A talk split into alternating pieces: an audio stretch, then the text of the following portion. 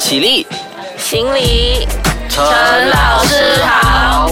麻辣鲜师开课喽！Hello，你好，我是 Wilson 陈老师，麻辣鲜师开课啦！耶，今天呢，同样的有一位，我觉得他不是我们俗称的那种辣，可是呢，他是绝对非常腼腆，然后很有文学气息、文青气息的老师，让我们一起来欢迎温老师。呜 Hello，大家好，我是温子淼老师。好，呃，那么温老师，我们就直接叫他子淼好了，子淼 OK 吗？可以啊，可以啊。OK，好，因为我看到他现在很害羞，然后过他这个害羞的脸讲接下来今天我们要讲的话题，我觉得诶，好像呃有一点点的不算奇怪了，不过就是好像有点出入，因为我们今天要讲的这个课题是，呃，我们学生老师都喘不过气了，那么学校补习班是真的有必要吗？那么我们今天讲的这个补习班，其实是不是额外的，也不是私人的，不是老师自己在外面帮助学生的补习班，而是学校规定的补习班。那么子淼，你认为说现在的这个学校补习班的情况是怎么样的？首先，我们来了解一下，就是刚才你提到的那些学校补习班嘛，就是在学校上课之后，放学了以后，学校为他们设定的一些补习班。嗯那据我所认识的一个朋友呢，他教的学校呢，他的校方就是几乎安排了这个补习班给一年级到六年级的学生。就是每一集都有。啊，对，就是有每一集都会呃都需要留下来补习留下来补习。对，那当然我也有听过，就是可能就是从三年级到六年级，或者是四年级到六年级，总之呢，六年级一般上都会被涉及在内，因为他们有这个所谓的 UPSR 的这个考试。嗯嗯那呃，我们先从平常同学们或者是学生们他们在呃上课的情况来先了解一下。就是平常我们都可以留意到，就是说学生的专注力啊，几乎是维持不了多久的，尤其是男生。哦，那我们站在小孩子的这个立场上看的话，他会觉得，哎，我好不容易，哎，终于撑到了放学，那。突然间，你告诉他哦，待会儿呢，你吃了东西啊，吃了午餐啊，那待会你还要留下来继续进行这个进修班或者是补习班。那他听到了，简直就是他就是觉得、哦、很扫兴。嗯，对，就是要他的命嗯这样。那么目前为止，因为刚才我们有提到说，其实每一个学校的情况都不一样，有一些是一年级。也有有一些可能只有五年级和六年级有，那么也是看学校方面是怎么样安排的。那么目前为止，呃，每一间小学，我觉得国小和淡小应该没有这样子的问题，只是华小来讲呢，它是特别是会有补习班的，这个可以说是呃华小移向来的这个文化，哎，嗯，嗯那么嗯，你觉得其实这样子的文化，呃，或者是这样子的这个情况，OK 吗？嗯，其实为什么只有华小会有这样的情况，是因为呃，从以前啊，我们都会从呃行政那边听说，或者是比较资深的老师那边听说，都会说。从以前就已经有这样子的文化，就是不管呃是哪一所华小，那只要发觉就是成绩非常的差，那一年成绩非常差的话，然后上头或者是行政又要向他们的上上一层的交代的话，就必须要有一系列的这一些所谓的计划或者是活动。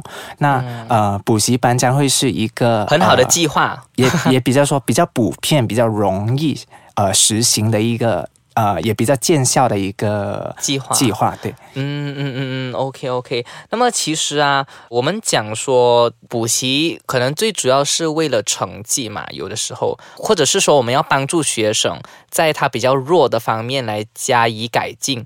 可是其实这个补习班，你觉得说我们先讲说它和成绩有没有直接的关系呢？嗯，说到这个的话呢，补习班固然是有着可以直接影响成绩的关系，但是在一定的程度上，它必须配合两个被动的条件，那就是身心条件和专注力。那所谓的身心条件，就是学生和老师，呃，就是说，如果他们已经是疲惫不堪的话，他已经带着那个身躯进行这个课后补习班的话，你可以想象到，其实它的效果也不是很大而已。好，嗯然后如果学生没有专注力的话，基本上，嗯，你进行再多的补习班也是毫无意义的。嗯嗯嗯，所以也就是说，可能他每天早上已经要很早起身了。那么他在放了学过后还要留下来补习的话，那么对他来讲，到底是不是一件好事，或者是不是一件坏事？我们先休息一下，等下再回来和你一起麻辣开讲。Hello，你好，我是吴森陈老师，欢迎你一起回来和我们一起麻辣开讲。呃，那么刚才呃我们就有谈到补习这件事情，子淼好像有一点东西要补充的，是不是？嗯，对。那呃，我这里呢有。一个新闻要跟大家分享一下，就是前几天呢，我看到有一个报道，就是说关于一个八岁的小学生，他在上太多的补习班之后呢，然后呢猝死了。那这个小孩子啊，临终之前呢，他说了：“我太累了，想睡觉。”真的假的？嗯。然后呢，医生呢还证实这个孩子其实是呃得了这个少年过劳症。当时候，据医生说呢，这个小孩子已经是完全没有，呃，要求生的这个意志，所以这是非常非常呃悲哀的一件事情。哦，就因为补习的这件事情吗？嗯，OK。那么另外呢？嗯，那接下来呢，我们远的不说了，我们说一些比较接近我们呃生活上，就是。嗯，同样的，我们将心比心，今天同样的叫你去听一整天的讲座啊，去听一整天的会议啊，我们只是光是想想，我们都会觉得，哎，好累哦。就是，呃，你可以想象到学生他们是每一天都要补习，那种心情是非常非常的累，然后非常的压力。